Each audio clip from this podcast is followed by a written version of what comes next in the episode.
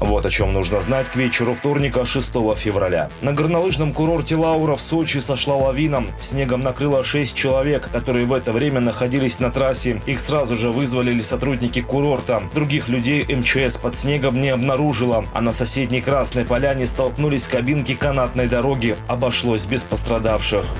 В Дагестане из-за урагана более 200 тысяч человек остались без электричества. Сильный ветер оставил без света и жителей в Астраханской области. Энергетики готовятся к авариям и в Ставропольском крае. Там из-за метели и ветра частично закрыты дороги. Депутаты Верховной Рады одобрили указ Зеленского и продлили действие военного положения и всеобщую мобилизацию еще на 90 дней. Они будут действовать до 13 мая. В марте на Украине должны были пройти президентские и парламентские выборы, однако их отменили из-за военного положения.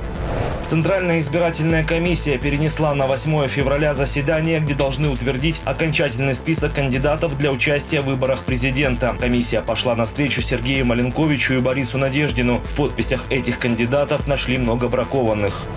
Жители приграничных регионов, потерявшие дома из-за обстрелов ВСУ, смогут бесплатно получить землю, независимо от того, пользовались ли они такой льготой ранее или нет. Как уточнили в Кабмине, до сих пор бесплатные земельные участки предоставляли льготным категориям граждан лишь один раз.